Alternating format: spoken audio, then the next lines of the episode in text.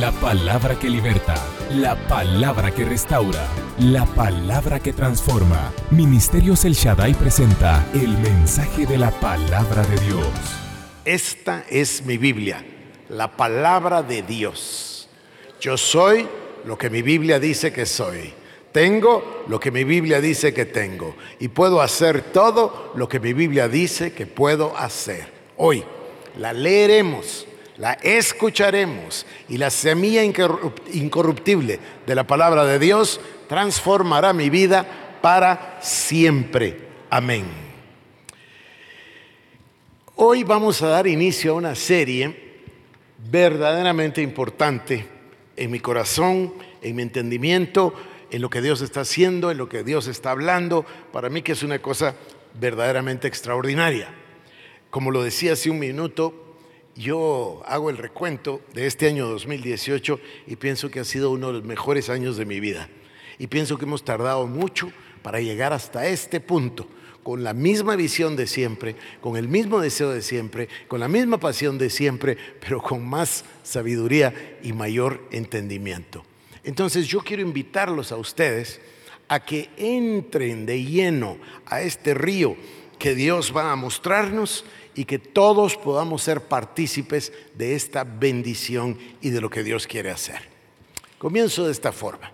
Les comento que hace un año, días más, días menos, Dios me dio una experiencia y habló a mi corazón, y ustedes recuerdan porque lo he mencionado demasiadas veces, que yo no comprendo la paradoja de que seamos tantos porcentualmente en toda América Latina, no digamos en nuestro país, pero que no hay una influencia real o al nivel que la quisiéramos.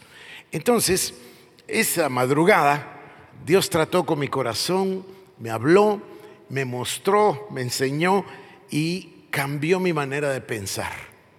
Y yo he tenido un año emocionante buscando en este camino las respuestas y creo que ya las obtuve y voy a comenzar a compartirlas con ustedes hoy. Voy a resistir la tentación de tratar de decirlo todo en un solo mensaje. No vale la pena. Es mucho mejor que tengamos muchos y además repetir. Me preguntaban el otro día, ¿pero por qué repite tanto? Bueno, porque Pedro dice que cae muy bien, el apóstol Pedro dice, cae muy bien que lo repita para que todos nosotros lo vayamos asimilando. Vimos la vida de Pedro Baldo del siglo XII y vimos su interés en reformar a la iglesia. Después vimos, avanzamos a Juan Wycliffe, John Wycliffe en Inglaterra, y él ya es del siglo XIV, y su interés enorme en reformar la iglesia. Su discípulo, Juan Hus, en la ciudad de Praga, en lo que ahora es la República Checa, mismo siglo XIV, y su interés por reformar la iglesia. Todos ellos tenían en común la educación, el deseo de reformar la iglesia, la pasión por la preeminencia de la palabra de Dios sobre todas las cosas. Después llegamos a Lutero, esto ya es siglo XVI. Otra vez la misma idea, reformar la iglesia, la palabra sobre todas las cosas, la sola escritura. Y después vemos a Zwingli, Zwingli en la ciudad de Zurich, igual, otra vez lo mismo, la palabra, sobre todo la preeminencia de la palabra sobre todas las cosas. Él no quería solo reformar la iglesia, él quería reformar la sociedad entera. El tema de la educación una vez más y la predicación de la palabra. Todos ellos deseaban que la palabra estuviera accesible en el idioma de la gente para que la gente la pudiese leer y para que sea el Espíritu Santo el que instruye personal y directamente a cada uno de nosotros. Luego pasamos a Juan Calvino, otra vez lo mismo, la importancia de la palabra, la preeminencia de la palabra. Ahora, si Lutero quería reformar la iglesia y Zwingli la sociedad, Calvino lo quería reformar todo porque toda la creación, toda la creación depende de la palabra de Dios. Porque dice la palabra en Hebreos 1.3 que Él sostiene todas las cosas por la palabra de su poder. Así es. Entonces, otra vez el tema de la educación, la preeminencia de la palabra, la Biblia en el idioma de la gente, otra vez lo mismo. Y luego pasamos nosotros a Juan Wesley. Ahora, Wesley ya es del siglo XVIII Otra vez la necesidad de reformar la iglesia. Otra vez la necesidad de encontrarse con la pureza de la palabra de Dios. Y aquella frase emocionante, ¿verdad?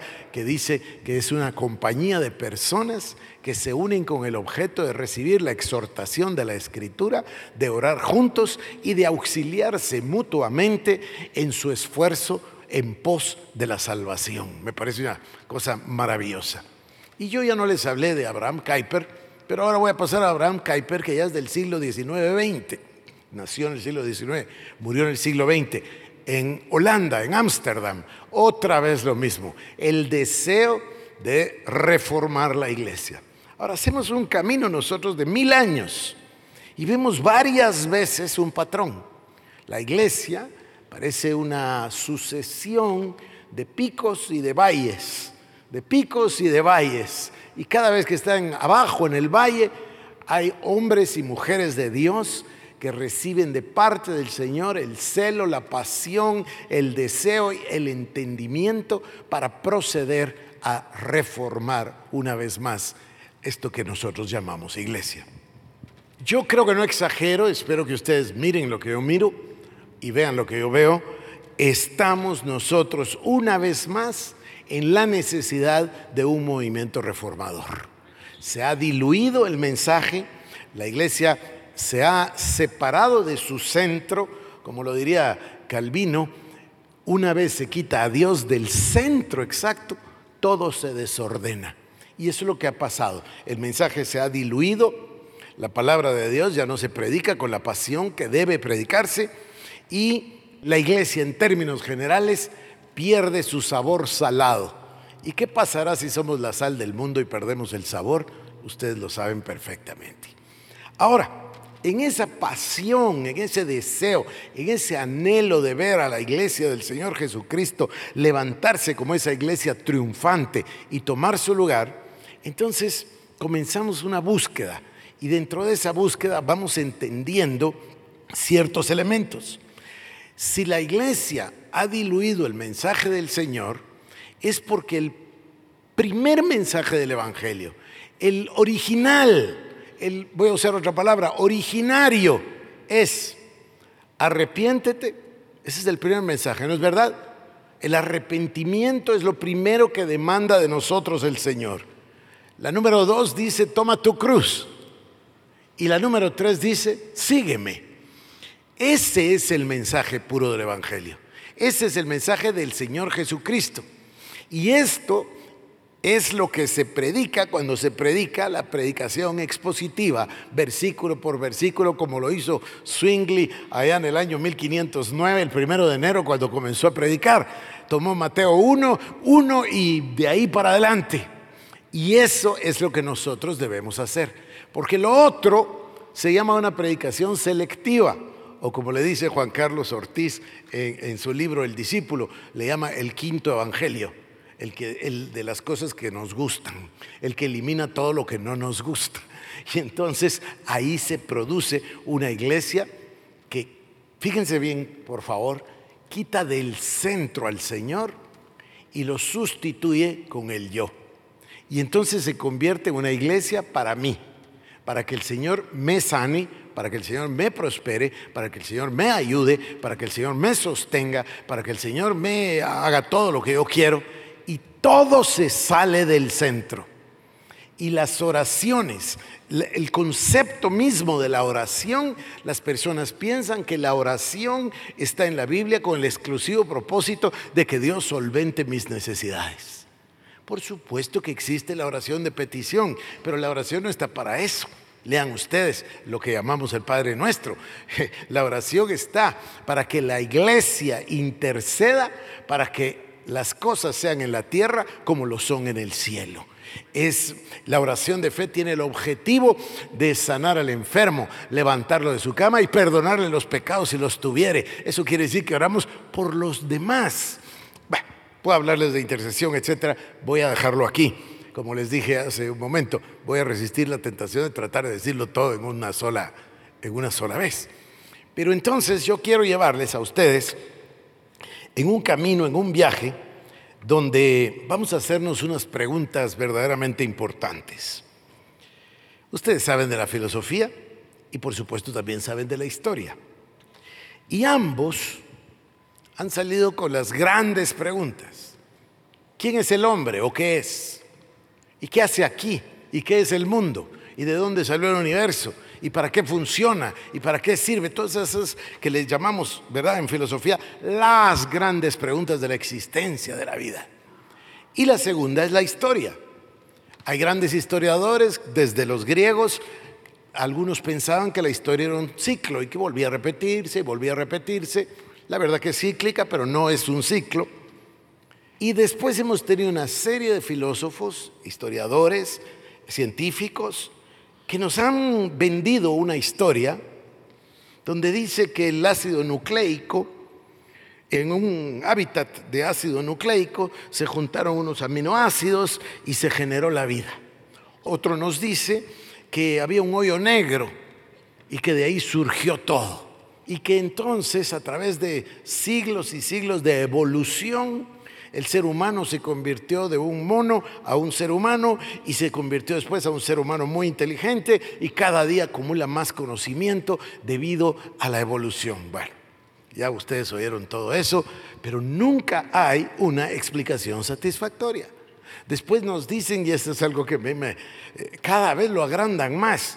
Antes era una cosa de un millón de años, después ya eran seis millones de años, después 14, ahora ya no, ahora ya 600 millones de años, una, una cosa extraordinaria. Nadie nos ha podido dar una explicación. Por supuesto que ha habido gente extraordinaria como Sartre o como Kierkegaard y el existencialismo, pero lo que ellos dijeron es que éramos un accidente y que no teníamos ningún propósito. Si no hay ningún propósito, entonces caemos en el, bueno, comamos y bebamos porque mañana moriremos. Así es, ¿no? Y ahí es donde el ser humano está. Entonces ahí se produjo todo este, ya saben ustedes, el modernismo, el posmodernismo, el mundo postcristiano. Ahora estamos con el tema de la posverdad. Cosas verdaderamente de locura. O sea, ahora ya no hay ninguna verdad. Todo se manifiesta todos los días en, los medios de comunicación. Esto de fake news o noticias falsas es, es exactamente lo mismo de la posverdad. Es lo mismo del postcristianismo y del posmodernismo. No se vayan a reír porque no lo hago de ninguna manera ofensivo, pero fui a un almuerzo y estábamos platicando del tema y dice él, es que miren, les voy a resumir en una frase todo este tema de la posverdad. Dice, les juro por la vida de mi madre que está muerta que no me robé ni un centavo.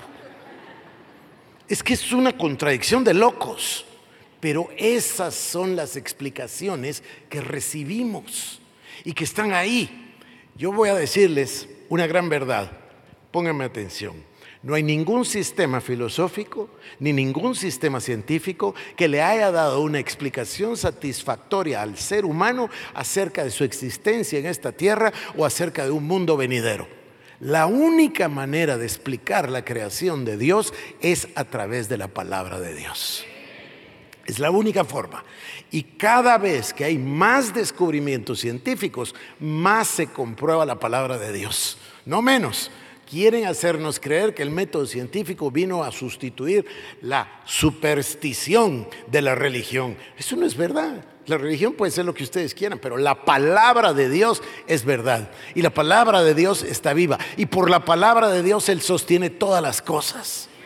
Entonces, la única manera de explicar qué somos, de dónde venimos y a dónde vamos es a través de la palabra de Dios y tenemos la dicha de tenerla accesible a cada uno de nosotros como lo desearon esos hombres de Dios para que la pudiésemos tener y que la instrucción de la palabra de Dios viniera directamente de Dios y su palabra con la iluminación del Espíritu Santo a nuestro corazón y a nuestra mente.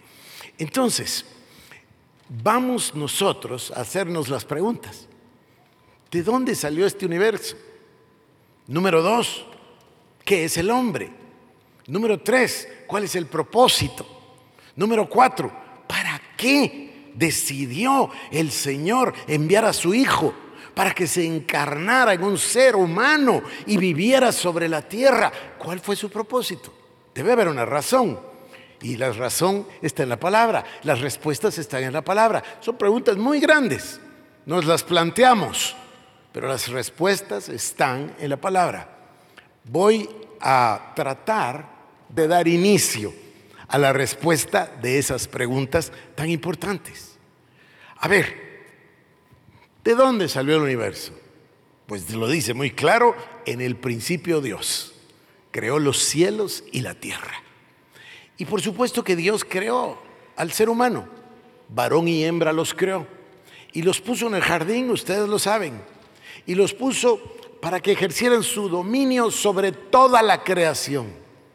Y les puso un concepto de obediencia. Aquí está este árbol y de este no podrás comer, porque si comes de él ciertamente morirás. Y a través de esa desobediencia entró el pecado. Inmediatamente en el capítulo número 3, verso 15, el Señor interviene para ofrecer la redención del pecado. Pero como dice la palabra, por el pecado de uno entró el pecado en todos. Y entonces todos los seres humanos son concebidos en pecado, nacen en iniquidad. Es decir, en las palabras de Calvino, la depravación del ser humano es total.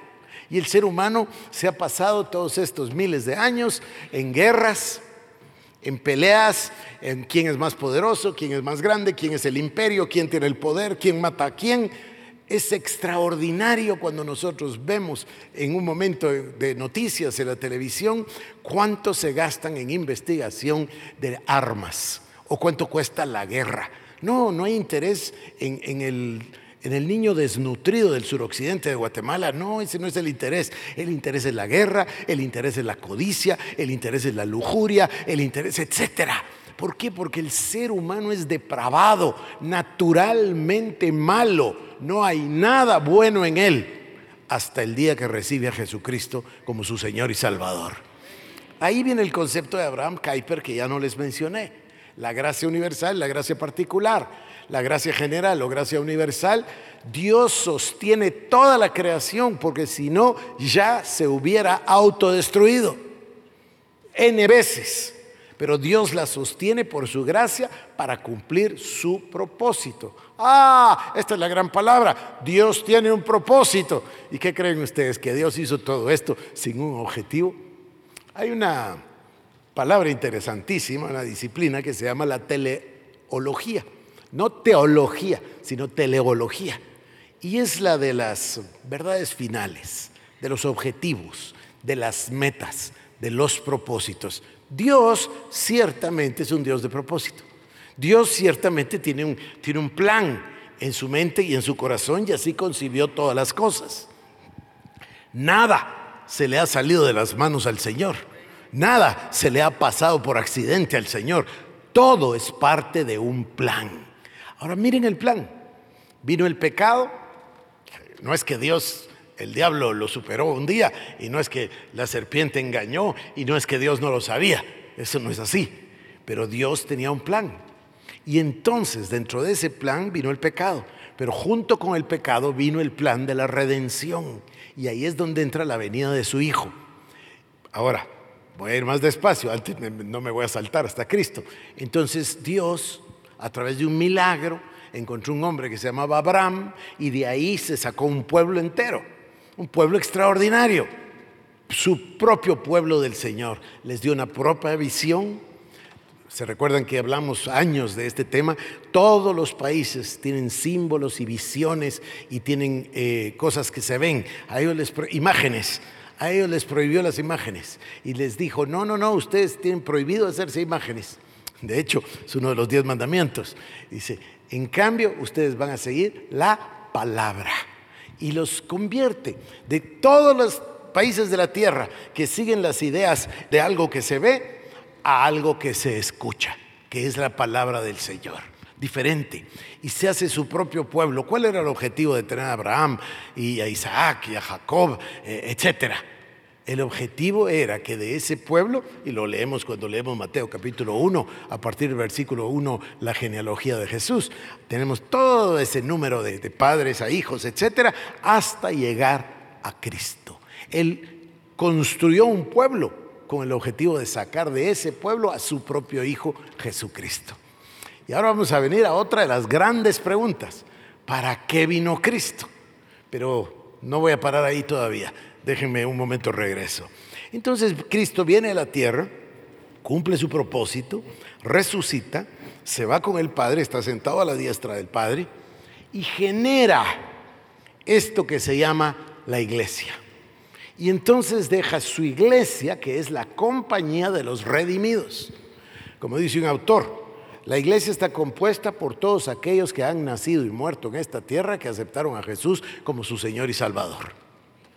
O sea, es la compañía de los redimidos, la iglesia.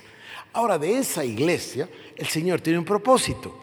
No puso a la iglesia aquí ni de adorno ni por accidente.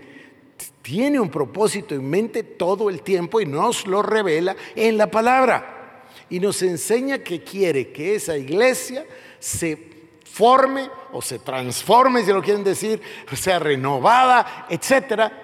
Hay un autor que dice, sea entrenada con el objetivo de asistir a las bodas del Cordero, convertirse en la novia, la esposa y reinar con Cristo por los siglos de los siglos. Entonces el paso por esta tierra tiene el objetivo de preparar a esa novia. Es una, es una cosa extraordinaria. Entonces usted y yo estamos aquí con un solo objetivo. El objetivo de servir a nuestro Señor y Salvador con el objetivo de ser renovados, con el objetivo de lograr ser uno de ellos que va a formar parte de la novia, de la esposa y reinar con Cristo por los siglos de los siglos. Y esto va a pasar a través de tres cosas. Esto va a, pasar a través de aprender la oración, a través de aprender la guerra espiritual y a través de aprender la santidad. Esos tres conceptos son básicos. Para eso está aquí la iglesia, para aprender y ejercitarse. ¿Acaso no dice la Biblia que juzgaremos ángeles? ¿Acaso no dice la Biblia que compartiremos el trono por los siglos de los siglos con el Señor Jesús? Entonces, el paso por acá tiene un objetivo. No somos un accidente, no somos un número, queremos ser. Yo voy un día a traerlo y a leerles el, testamento de Juan Calvino que me tocó tanto, me conmovió muchísimo, donde él dice, eh, habla de, con una gran humildad de su dedicación, de su amor, de su pasión para el Evangelio, de su amor por la iglesia, etc. Y después dice, yo ruego a Dios y oro que el Señor me conceda que yo sea parte de, los, de la iglesia de los salvos hasta el último instante y después de haber sido quien fue Calvino, rogando a Dios que tuviera misericordia de él, de su vida y considerara salvarlo. Qué diferencia hoy que las personas creen que ya todo está hecho y que somos eh, yo una cosa así como maravillosos y de que no hay nada que temer. Estas son las personas que han leído el Evangelio selectivo, no han leído del juicio de Dios. Yo imprimí el mensaje Pecadores en las manos de un Dios airado de Jonathan Edwards. Les hablé que lo predicó cinco mil veces, pero es una cosa extraordinaria, llena de palabra, pero la palabra hoy es ignorada. ¿Por qué? Porque se borró esa parte y solo se pusieron las bendiciones y lo que es bonito y lo que es agradable. Es un gran error y el retorno a la realidad, a la verdad del Evangelio, va a provocar un gran avivamiento en nuestros corazones. Ahora, otro concepto, antes de que vaya al objetivo de Cristo. El otro concepto es el siguiente. ¿Qué es lo que pasó? Se destronó a Dios del centro del trono y se colocó el yo. Ahora, también me impresionaron las palabras de Wesley cuando dice, entonces ese día a la edad de 23 años yo quedé plenamente convencido de que lo único que podemos hacer es entregarle al Señor todo, toda nuestra vida, todo nuestro corazón y servirle solo a Él. Porque si nos servimos a nosotros mismos es lo mismo que si servimos al diablo porque no estamos sirviéndole solo a Él. Amén. Y me quedé tan impresionado porque eso es lo que ha pasado. Yo quisiera penetrar en su mente y poder sembrar este, este pensamiento. Quitamos al Señor del centro y pusimos al yo.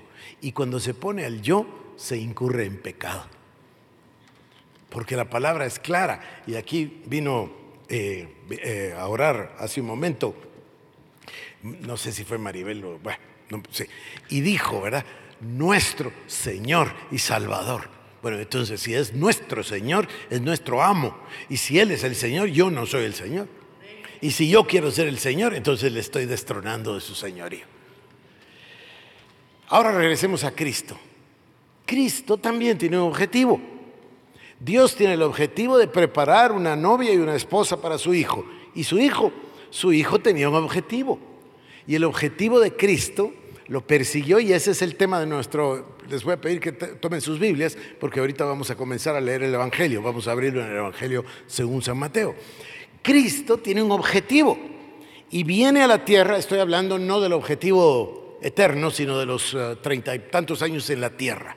Él tiene un objetivo. Él tiene el objetivo de venir a la tierra a cumplir la voluntad del Padre. Y lo dice con claridad, se lo dice a Pedro, es necesario que sea cumplida toda palabra. O sea, estaba profetizado, estaba predeterminado, era preexistente, estaba preparado todo. Y todo está revelado en la palabra del Señor. Y Cristo vino y caminó un camino con el objetivo de cumplirlo. Y conforme se acercaba al final, la presión iba creciendo porque él sabía cuál era el objetivo del Señor Jesucristo, ir al Calvario. Ese es el objetivo. Ese es el objetivo porque ahí es donde se va a vencer el pecado. Ahí es donde Él va a redimir a su iglesia. Ahí es donde el plan maravilloso se cumple. Para eso vino. Y sería un engaño muy grande pensar que Cristo vino para ir a la cruz y que nosotros no tenemos que hacerlo. Eso es una falsedad. Entonces, si nuestro Señor fue a la cruz, ¿dónde deberemos vivir nosotros? Exactamente ahí. Y este es el tema de fondo, la cruz del Calvario. Yo les voy a invitar a ir a Mateo capítulo 4, versos 8 y 9, aunque vayamos más despacio, lo que verdaderamente me interesa es que lo leamos y lo veamos con nuestros propios ojos. Miren esto, esto pasó tres veces, si no cuatro. El diablo, el tentador, vino al Señor, le habló, le dijo, si eres hijo de Dios, que estas piedras se conviertan en pan. ¿Recuerdan cuando había terminado su ayuno de 40 días? Luego dice, le llevó a la santa ciudad, lo puso sobre el pináculo del templo y le dijo, si eres hijo de Dios, échate abajo. Pero en el verso 8, estoy en Mateo capítulo 4, versículo 8 y 9, dice, otra vez le llevó el diablo a un monte muy alto y le mostró todos los reinos del mundo y la gloria de ellos. Y le dijo, todo esto te daré si postrado me adorares. Aquí hay dos ideas centrales y la primera es, por supuesto, que el diablo quiere la adoración y que pretendía cambiarle todo lo que tenía a Cristo por tal de que Cristo lo adorara. Sí, pero ese, no es el mensaje. El mensaje de fondo, y este es el mensaje para nosotros, es el diablo lo que pretendía es que Jesús evadiera la cruz. Entonces le está ofreciendo, te lo doy todo. Pero el diablo sabe que, lo, que el verdadero fondo del asunto es la cruz. Y Jesús sabe que para eso vino. Ahora, miren esta frase, porque esta frase es complicadísima. Yo entiendo que todos tenemos una idea del trono, pero ¿saben cuál es el trono de Cristo? La cruz del Calvario. Ese es el trono, ese es el lugar de la victoria, ese es el lugar de la derrota del enemigo, ese es el lugar de nuestra victoria, ese es el derecho legal de oración, ese es el derecho legal para la salvación, es la cruz del Calvario, el trono, lo más grande. Para eso vino. Él sabía perfectamente que iba a morir en la cruz del Calvario, humillado, iba a llevar el pecado nuestro, las enfermedades nuestras, las carencias nuestras, para redimirnos, para hacerse para sí mismo una novia y esposa por los siglos de los siglos. Ese es el propósito. ¿Cuál es el punto más importante? Ah, la bendición. No, el punto más importante es la cruz. El punto más importante es la cruz. Ahora, miren de qué se trata. Observen, por favor. Para el diablo se trata de evadir la cruz. Es decir, se trata de que Cristo evada la cruz. Y se trata de que nosotros evadamos la cruz. Y el hombre mismo puede sentir empatía, simpatía. Cristo empieza, ya lo vamos a leer en un momento, Cristo empieza a compartirles lo que tiene que sufrir. ¿Y qué hace Pedro? Ay, no, Señor, ni se te ocurra, que eso no te vaya a pasar. ¿Cómo reaccionó el Señor? Muy mal, ¿no? Porque Pedro, aparte de mí, Satanás, Pedro estaba haciendo la obra del diablo. Cuando nosotros, así decía Wesley, cuando interferimos en el trato de Dios con un hermano, a veces nos estamos poniendo del lado del diablo, con mucha simpatía, con mucho cariño. Porque uno dice, ala, no, que no sufra, pobrecito. No, Dios no es así. Eh, seguro que es el diablo. Dios solo te bendice y te ama y te quiere. No, no, no, no. Cristo iba a la cruz y el diablo trata de evitarlo. Lucas 4, 5 al 7. Yo les voy a leer más de una vez los pasajes. Lucas 4 del verso 5 al 7 dice, y le llevó el diablo a un monte alto y le mostró en un momento todos los reinos de la tierra y le dijo el diablo, a ti te daré toda esta potestad y la gloria de ellos porque a mí me ha sido entregada y a quien quiero la doy, si tú postrado me adorares, serán tuyos. Cayó Jesucristo en el engaño. El diablo le está ofreciendo darle todo. Cristo dijo, no, no, no, si yo no quiero que me lo des, yo quiero quitártelo y despojarte y exhibirte públicamente en la cruz del Calvario.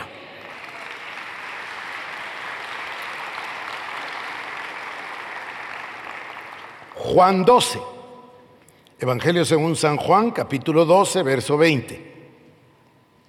Dice, había ciertos griegos entre los que habían subido a adorar en la fiesta.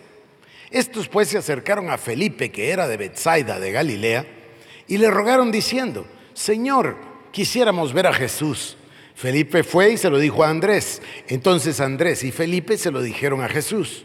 Jesús les respondió diciendo, ha llegado la hora para que el Hijo del Hombre sea glorificado. De cierto, de cierto os digo que si el grano de trigo no cae en la tierra y muere, queda solo, pero si muere, lleva mucho fruto. El que ama su vida la perderá, y el que aborrece su vida en este mundo para vida eterna la guardará.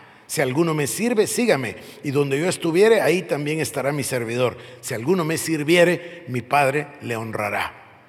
Hay una versión que dice que estos griegos llegaron a invitar a Jesús, a invitarlo para que fuera a, predicar con ellos. ¿Qué contesta el Señor? Ya llegó la hora. El grano tiene que caer a tierra y morir. Porque si el grano no cae a tierra y muere, no lleva fruto. Pero si el grano cae en la tierra y muere, lleva mucho fruto. Pero sigamos, porque no son los únicos que quisieron evitarle el camino al Señor. Vamos de vuelta a Mateo. Evangelio según San Mateo. Y ahora vamos al capítulo número 16. Y les invito a ir al versículo número 21. Desde entonces comenzó Jesús a declarar a sus discípulos, este es el pasaje del que les hablaba, que le era necesario ir a Jerusalén y padecer mucho de los ancianos, de los principales sacerdotes y de los escribas, y ser muerto y resucitar al tercer día. Entonces Pedro, tomándolo aparte, comenzó a reconvenirle diciendo, Señor, ten compasión de ti, en ninguna manera esto te acontezca. Pero él volviéndose dijo a Pedro, quítate delante de mí, Satanás, me eres tropiezo porque no pones la mira en las cosas de Dios, sino en la de los hombres. Entonces Jesús dijo a sus discípulos, si alguno quiere venir en pos de mí, niéguese a sí mismo y tome su cruz y sígame. Porque todo el que quiera salvar su vida la perderá, y todo el que pierda su vida por causa de mí la hallará. Porque ¿qué aprovechará el hombre si ganare todo el mundo y perdiere su alma? ¿O qué recompensa dará el hombre por su alma? Porque el Hijo del Hombre vendrá en la gloria de su Padre con sus ángeles y entonces pagará a cada uno conforme a sus obras. Solo hay una manera de seguir al Señor y es seguirlo en su propósito. No podemos nosotros cambiar ese propósito, no podemos nosotros anular ese propósito y no podemos ganar lo que Él está ofreciendo si no lo hacemos a su manera. Él es el Señor, nosotros no somos los señores, nosotros somos los esclavos. Nos sacó de la esclavitud del pecado para ser esclavos de Cristo. Miren, Mateo 27, 39, este es el tercer caso. El primero, lo vimos, es el mismo diablo, ¿no? Si postrado me adorares, te daré todos los reinos y toda la potestad que a mí me ha sido entregada, dice, ¿verdad? Luego es Pedro. Dice, Señor, pero que no te pase esto. Bueno, ahora miren este otro ejemplo. Y los que pasaban le injuriaban, estoy en Mateo capítulo 27, verso 39. Y los que pasaban le injuriaban meneando la cabeza y diciendo, Tú que derribas el templo y en tres días lo reedificas, sálvate a ti mismo. Si eres el Hijo de Dios, desciende de la cruz. De esta manera también los principales sacerdotes, escarneciéndoles con los escribas y los fariseos y los ancianos, decían, a otro salvó, a sí mismo no se puede salvar. Si es rey de Israel, descienda ahora de la cruz y creeremos en él. Este es todo el objetivo de Satanás. Este es el objetivo del diablo, que descienda de la cruz. Faltan minutos ya, o a lo mejor una hora, y todavía mandó a los escribas, a los fariseos, a todos, a tratar de convencerle de que descienda de la cruz. Eh, si algo se nos va a quedar del mensaje, le suplico que sea esto. Ese es el propósito del diablo, que todos nosotros, nuestro Señor de primero por supuesto, descendamos de la cruz. Ahora, el Señor, lean el relato, yo lo leí varias veces ayer, lo leí varias veces esta semana, lo leí varias veces la semana anterior, el vinagre con hiel, yo no sé si han tomado vinagre, aunque sea por accidente alguna vez. Es un susto horrible lo que pasa en la garganta, ¿verdad? ¿Sí o no? Sí, bueno. Y me imagino que habrán visto el ajenjo o habrán probado lo amargo de la hiel. Ahora imagínense vinagre con hiel. Y eso le dan a tomar al Señor. El momento es, dificilísimo. Yo no, me había, no había observado que hasta los ladrones lo vituperaban. Porque uno tiene la idea siempre de un ladrón eh, que se arrepiente, pero antes de arrepentirse. Es un momento tan difícil. Y todavía en ese momento dice, bueno, si eres el Hijo de Dios, si eres el Rey de Israel, desciende de la cruz. Ese es el clamor del diablo desciende de la cruz. Ahora, ¿descendió el Señor de la cruz? No, llegó hasta el final y murió. Y, murió exactamente como decía la Escritura para que se cumpliese toda la Escritura y resucitó. Ahora,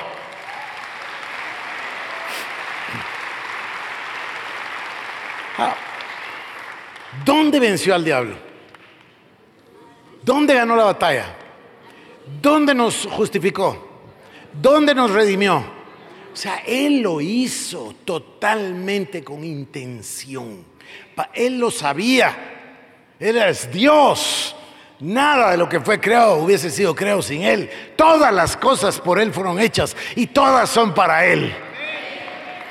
Y sin embargo, el que no conoció pecado fue hecho pecado para que nosotros fuésemos justificados.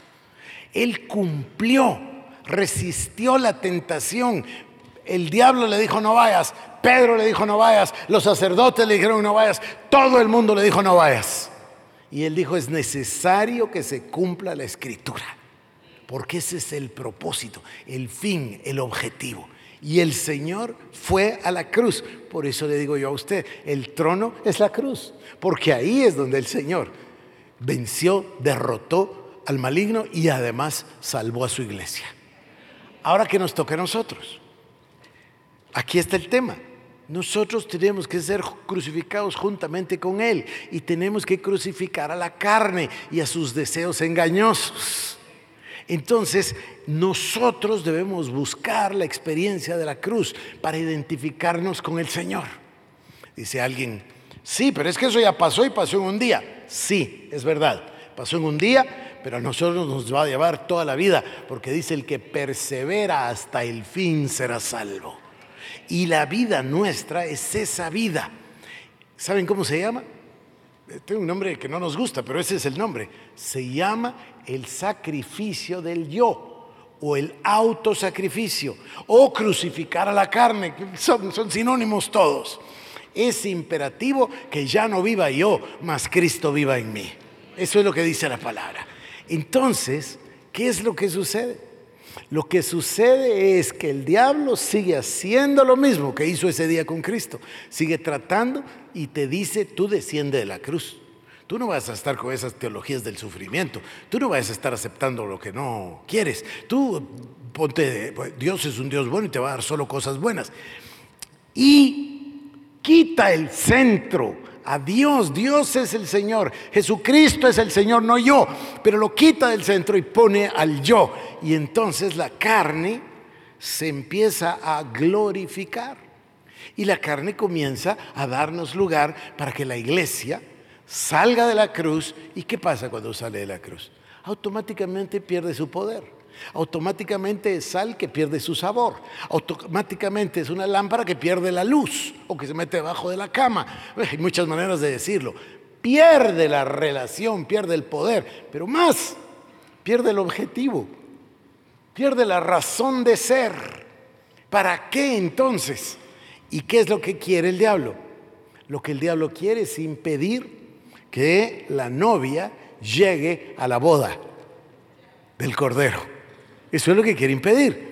Y por eso es que dice perseverar hasta el fin para ser salvo. Y por eso es que Wesley decía, ayudándonos mutuamente en nuestro esfuerzo en pos de la salvación. Y por eso decía, es verdad que dice que ya somos santos, pero también es verdad que hay que vivir en esa santidad. Por eso les hablaba de tres cosas. Uno, la razón de ser de la iglesia aquí, del periodo que pasamos en la tierra, aprender la oración, aprender a ser efectivos en la oración para derrotar a las fuerzas del maligno, para enforzar la voluntad de Dios en la tierra como lo es en el cielo. La oración, la guerra espiritual. ¿Por qué? Pues hay una razón. Este mundo se está cayendo en pedazos. ¿Y quién está aquí para sostenerlo? El Espíritu Santo. ¿Y dónde mora el Espíritu Santo? En la iglesia. Por eso las contradicciones tan grandes. Decimos, voy a ir a la iglesia el domingo. Qué error, ¿verdad? Eso es una cosa satánica. Para quitarnos a nosotros, que no es un edificio. La iglesia somos nosotros. La iglesia está aquí adentro. Soy la iglesia. Somos la iglesia y el Señor es el rey de la iglesia. Entonces, no, no el yo, el Señor. Yo se los decía, no, sé cuándo se los decía, pero se los decía recientemente. Qué equívoco decir que voy a la iglesia para que me prediquen algo bonito que me guste oír. Eso es una aberración. ¿Se dan cuenta o no? No, yo voy al templo a rendir culto a mi Señor.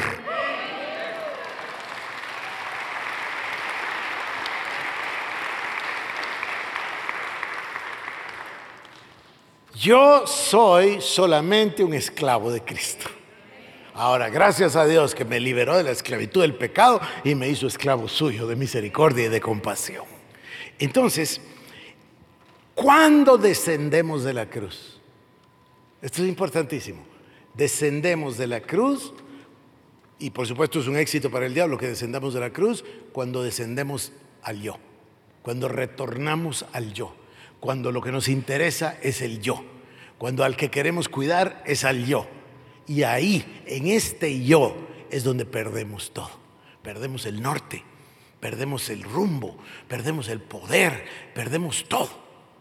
Y la iglesia entonces se vuelve una cosa que no, que no, no, no sala, no tiene sabor como la sal, o luz como lo dije.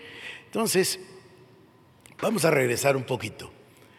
Dios tenía un propósito y diseñó todo su plan. En el principio Dios creó los cielos y la tierra. Él ya existía. Él existe antes, durante y después. Y va a seguir existiendo por siempre. Él es el Olam, el eterno. Señor Jesús también. El Señor Jesús estaba ahí y dice la palabra que sin Él nada de lo que fue hecho hubiese sido. Dice que Él sostiene todas las cosas por la palabra de su poder. Dice que el Señor, que todo fue hecho para Él y por medio de Él. Entonces, todas las cosas ya estaban predeterminadas. O como decía mi amigo Omar Cabrera, son contratos preexistentes, decía él. Esto ya estaba predeterminado, planeado por Dios. Él tiene un propósito y el propósito es entrenar a su iglesia, cuidar a su iglesia. No se me ocurre una mejor palabra que entrenar a su iglesia para que sea la esposa del Cordero y reine con él por los siglos de los siglos. Y por supuesto que la iglesia debe estar acá y debe aprender a vencer al enemigo. Y ahí viene la intercesión y ahí viene otro tema que es más propio de nosotros. Creemos que existimos para inscribir a Guatemala en la lista de naciones que habrán de ser salvas. O sea que hay una tarea que realizar, hay un trabajo que hacer, una tarea pendiente que nosotros debemos lograr para que la justicia resplandezca en este país, para que la maldad y para que la corrupción y para que todo eso desaparezca y para que su iglesia brille y para que la novia del Cordero haya una nación inscrita, salva, que se llama Guatemala. Ese es el propósito, ese es el objetivo. Ahora, ¿cuál es el camino? ¿Dónde se vence al diablo? En la cruz.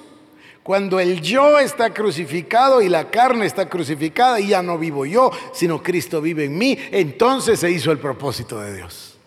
Y esa es una lucha continua, una lucha constante que recibe diferentes nombres. Yo estoy enamorado del mensaje de John Wesley. Ay, tengo ahora como conseguí otros dos, tres libros que no he leído eh, acerca de John Wesley, los sermones de John Wesley, etc. Me, me cautiva ese mensaje de la persecución de la salvación a través de la santidad, otra vez a través de la oración, la comunión con Dios, su palabra, etc. Entonces, hay un propósito para la iglesia, hay un propósito para cada uno de nosotros, hay un objetivo, está predeterminado por Dios desde siempre. Y el propósito es que cada uno de nosotros le sirvamos a Él aunque hay que perder la vida, lo dice con claridad. Los que pierden su vida por causa de mí la hallarán. Y ese es el único propósito. Es el único propósito. Y Dios en su misericordia nos da un entendimiento y nos da una claridad. Y yo creo, queridos hermanos, que es hora de volver a llamar a la reforma de la iglesia con el objetivo de regresar a ese centro. Es el único verdadero rey del universo, no es el yo, no somos nosotros ni nuestras necesidades, es Él y su voluntad. Fíjense ustedes cómo lo dijo el Señor Jesucristo, que Él vino para cumplir la voluntad del Padre, que vino para cumplir la palabra de Dios, Él vino para que se cumplieran las profecías. Todo es obediencia en Cristo. Y eso es lo que espera de nosotros. Y ese es el camino que yo pretendo ilustrar a ustedes a través del Evangelio y que podamos nosotros ir, como le digo, recibiendo esa revelación.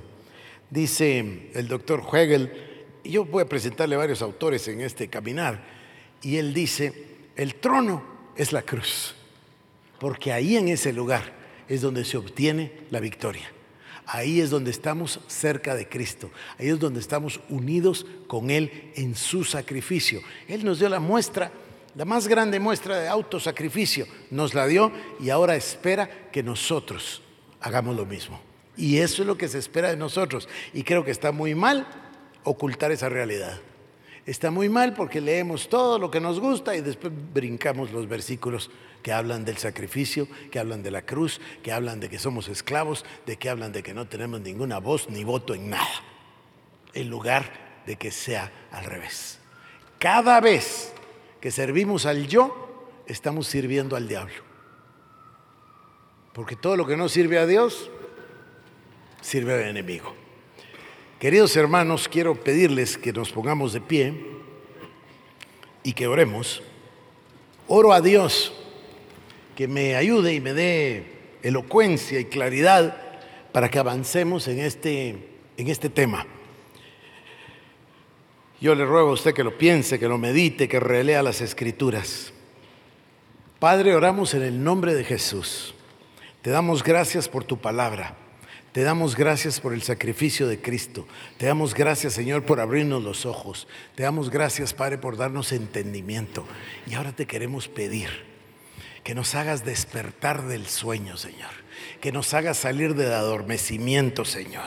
Y que nos des la pasión, el amor, el deseo insaciable de servirte, de complacerte y de cumplir tu propósito para tu iglesia, para cada uno de nosotros.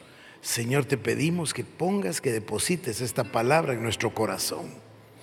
Que nos hagas, Señor, meditar en ella que nos hagas hablar con nuestra esposa, con nuestros hijos, con nuestros padres, con nuestros hermanos continuamente de este tema, para que todos podamos crecer, Señor, para llegar a la estatura del varón perfecto. Gracias Dios Todopoderoso. Oramos en el nombre de Jesús. Y ahora quisiera pedirle que levante sus manos, que la bendición del Dios Todopoderoso, Padre, Hijo y Espíritu Santo, venga sobre cada uno de vosotros y que su bendición y su unción vengan a tu corazón, a tu mente y te alimenten con la palabra, con la verdad que proviene de la palabra del Señor. Oro en el nombre de Jesús. Amén. Nuestra oración es que este mensaje haya sido de bendición para tu vida. Ministerios El Shaddai presentó el mensaje de la palabra de Dios. Para más información acerca de nuestros ministerios, comunícate al 2326-5151 o visita nuestra página www.elshaddai.net.